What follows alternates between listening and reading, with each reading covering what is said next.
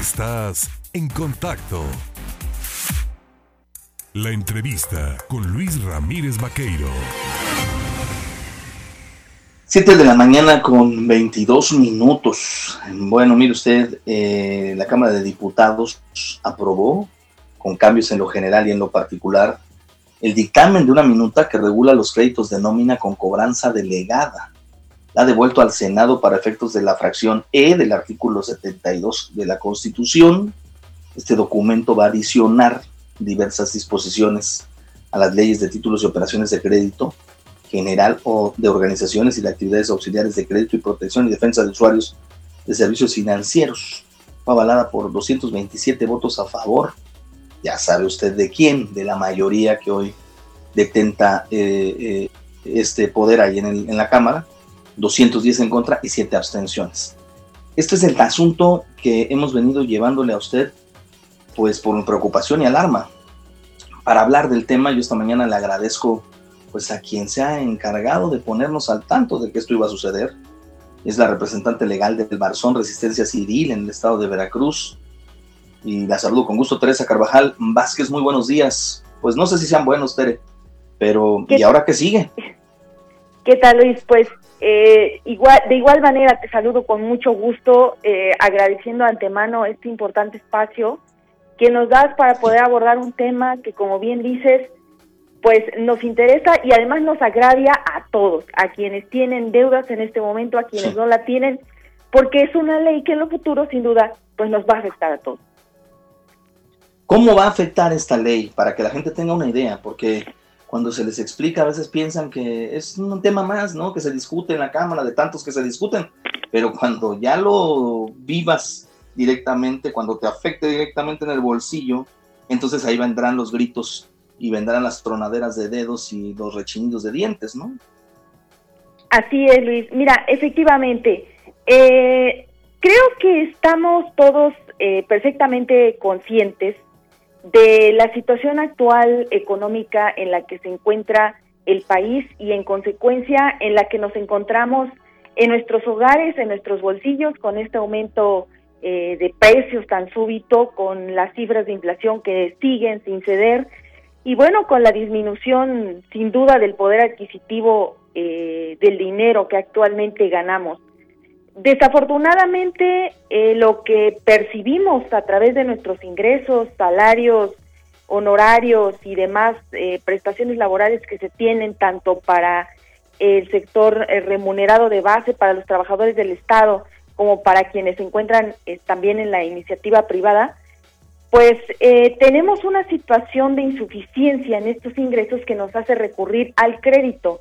Es decir, el crédito ha sido durante eh, mucho tiempo un factor de financiamiento, eh, de ingreso o de necesidad extraordinaria para tener que sufragar y cumplir con diversos compromisos como la educación de los hijos, la atención de la salud y sin duda completar la canasta básica.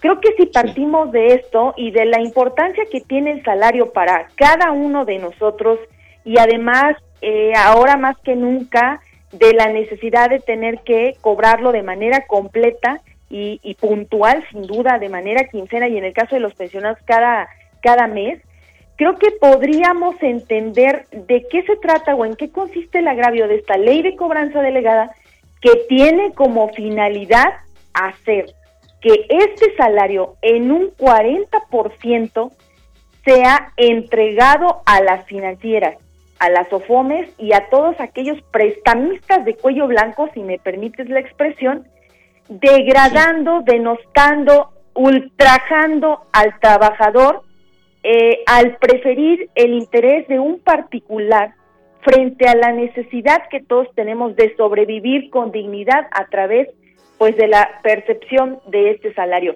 Ahora, lo grave, y, como tú ya hablabas del contexto en un principio, no es solo este alto porcentaje que además eh, deviene ilegal, porque hay criterios de la Corte ya que nos han marcado precedente, en el sentido de que no se puede embargar de la percepción de un trabajador quitando el salario mínimo más allá del 30% de sus ingresos, descontando eh, pues todos aquellos compromisos previos que se tenga, como el pago de la hipoteca, por ejemplo, o el cumplimiento de otras obligaciones como lo serían las pensiones alimenticias. En este caso, la ley no solo va a ser eh, pues ahora sí valga ser la redundancia ilegal, sino además inconstitucional, porque ni siquiera está respetándonos el salario mínimo, Luis. Es decir, eh, según el factor de resguardo que los legisladores de Morena han considerado que no es suficiente para sobrevivir, en tratándose de personas que ganan por lo menos un salario mínimo va a ser de apenas un mil pesos por, por mes.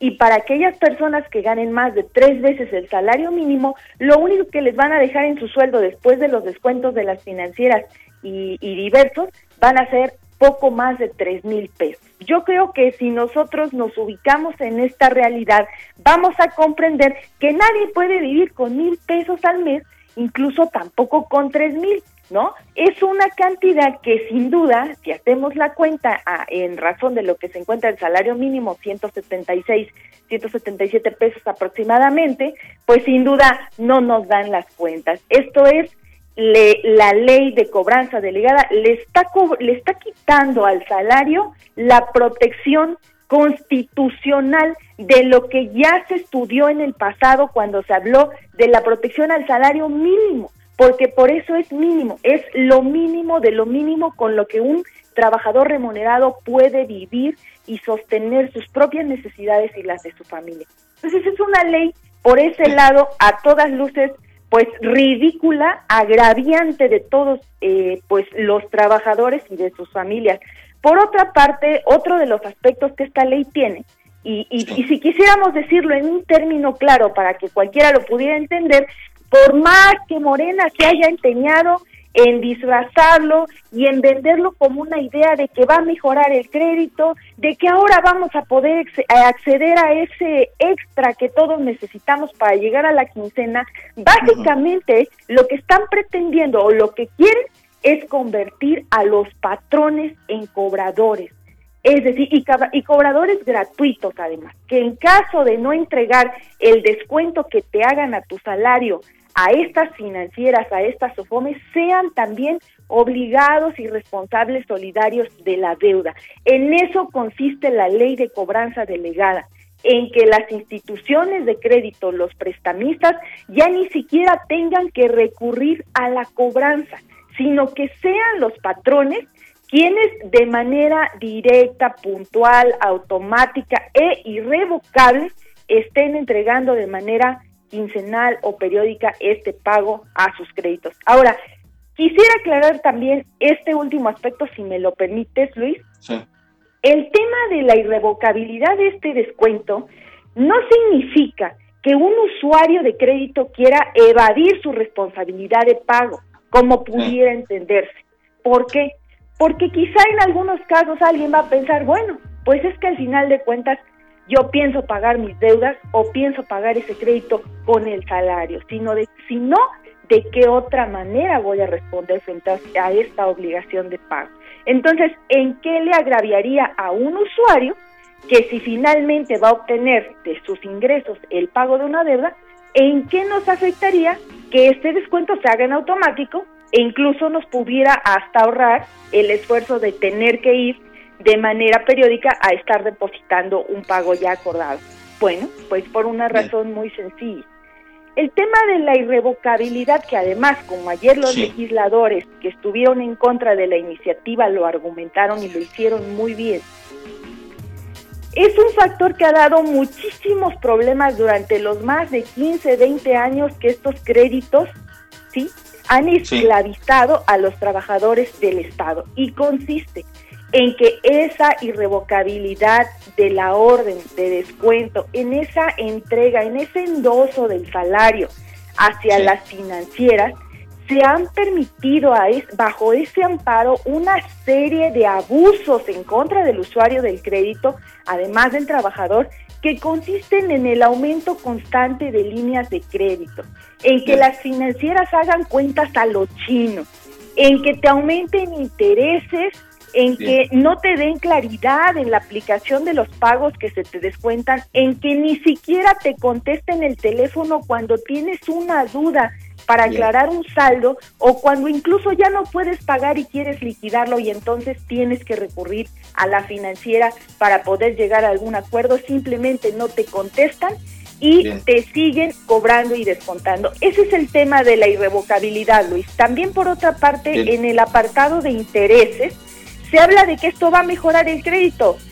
En ningún momento y en ningún apartado de la ley se está hablando de que la tasa de interés de un crédito de nómina que tiene una garantía segura de pago como lo es el sueldo, tiene que tener un concepto en, en, el apartado de intereses que debe ser mucho más bajo a cualquier otro préstamo personal, porque precisamente va a gozar de esta garantía. Entonces, que no nos digan que se quieren mejorar las condiciones de otorgamiento de crédito o que las tasas de intereses van a bajar porque eso es sin duda una gran mentira.